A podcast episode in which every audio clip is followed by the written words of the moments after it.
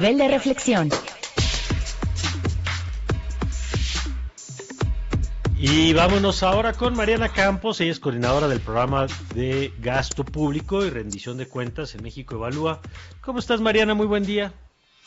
Mario, buenos días a, ti, a, a, todo tu auditorio. Gracias. A ver, cuéntanos, Mariana, eh, hicieron ya este balance de qué pasó en el 2020 eh, en materia presupuestal y, y, evidentemente una de las preguntas es qué pasó en el campo de la salud, eh, un tema que siempre se supone que es prioritario, pero que en tiempos pandémicos pues uno esperaría que, lo sea todavía más. Eh, ¿Qué pasó? ¿Se reflejó en el presupuesto la prioridad nacional en materia de salud? No realmente, Mari. Mira, lo que encontramos fue lo siguiente. Eh, vemos con ánimo que hubo un incremento en el gasto de la salud en relación a 2019 de 8.5%. Sin embargo, esto tiene sus asegúnes. ¿Por qué?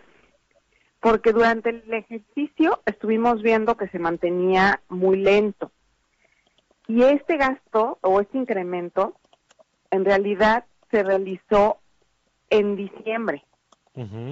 Es decir, en diciembre hubo una salida de la tesorería hacia fideicomisos. ¿Diciembre de este año? Digo, de, diciembre de 2020. Correcto. O sea, hasta el final del año fue cuando se dio el incremento. Sí, hasta el final del año.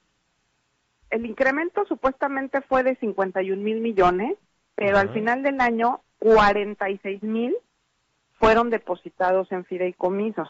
Okay. Y digamos que eso se toma como ejercido en el campo de la contabilidad, pero no necesariamente es que ya se haya gastado. Okay. Entonces, con este incremento que se dio en diciembre, pues la verdad es que no es lo mismo, ¿no?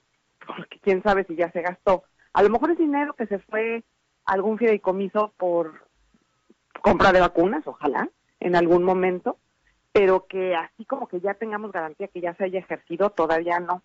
Y ahí vamos al siguiente punto. Falta transparencia, Mario.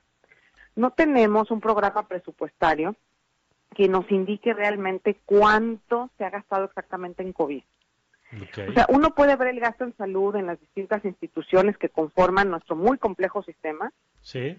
pero no tenemos realmente algo que nos diga esto es lo que se fue a COVID. Y yo creo que eso es una falta de rendición de cuentas en una circunstancia que está alterando nuestra vida y que tú sabes que pues, es de gran interés público. Entonces sí creo que las autoridades tienen que hacer un esfuerzo porque en 2021 nos rindan cuentas del gasto efectivo en COVID. De acuerdo. Y, te pregunto por el tema este del, em, eh, del fideicomiso, porque me llama la atención cuando pues, el propio gobierno ha satanizado esa figura, ¿no? Exactamente. Y no fue la única secretaría, bueno, o el único tipo de gasto. Eh, también, por ejemplo, a través de la Secretaría de Hacienda se fueron recursos a fideicomisos. Entonces, eh, ahí está pendiente en la ley de austeridad, Mario, que eh, la, lleven a la práctica. Ahí en la ley de austeridad ya está obligado el gobierno a publicar los estados financieros completos de sus fideicomisos. No lo hemos visto implementado. Y otra vez volvemos al tema de la, de la opacidad y del uso discrecional de los recursos. Por ejemplo, ¿qué sabemos, eh, digamos, si eso es en el componente de salud, en qué otras áreas este gobierno ha priorizado el gasto?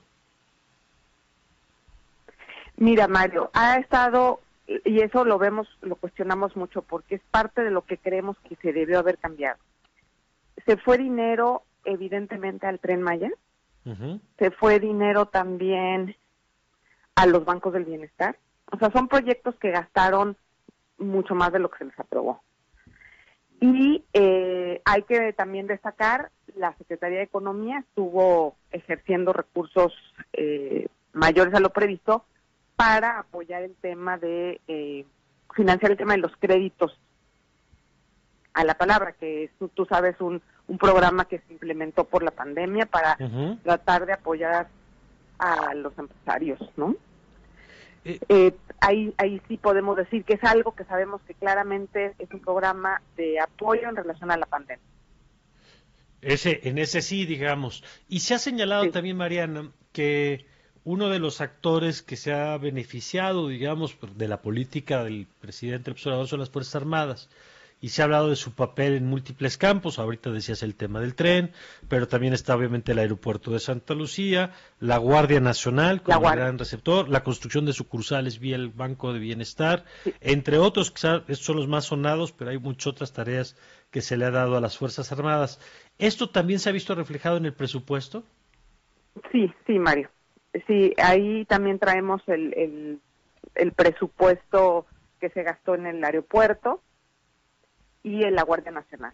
Todos estos son proyectos, tú sabes, prioritarios del presidente que han sido este, cuestionados por especialistas tanto de México como de fuera, y ahí es en donde se está yendo el dinero. Entonces nos parece que ha habido una falta de eh, estrategia para poder adecuar el programa de gobierno y, lamentablemente, pues también hay que decirlo, algunas de estas cosas que eh, están teniendo un costo muy grande en otros programas operativos, ¿no? Importantes y de atención a la salud.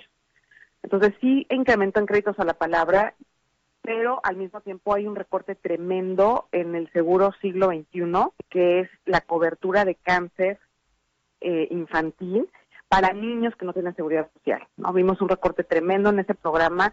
También hubo recorte en la salud materna, sexual y reproductiva. Entonces, eh, sí es muy cuestionable lo que está pasando en términos de prioridades presupuestarias. Bueno, pues yo te agradezco, Mariana, la información. Esto se puede consultar en la página de México Evalúa, ¿verdad? Correcto, Mario. Muy bien, perfecto. Pues gracias por la información. De qué buenos días. Muy buen día, gracias. Es Mariana Campos, coordinadora del programa de gasto público y rendición de cuentas de México Evalúa. Y vámonos con Alfonso de la información financiera.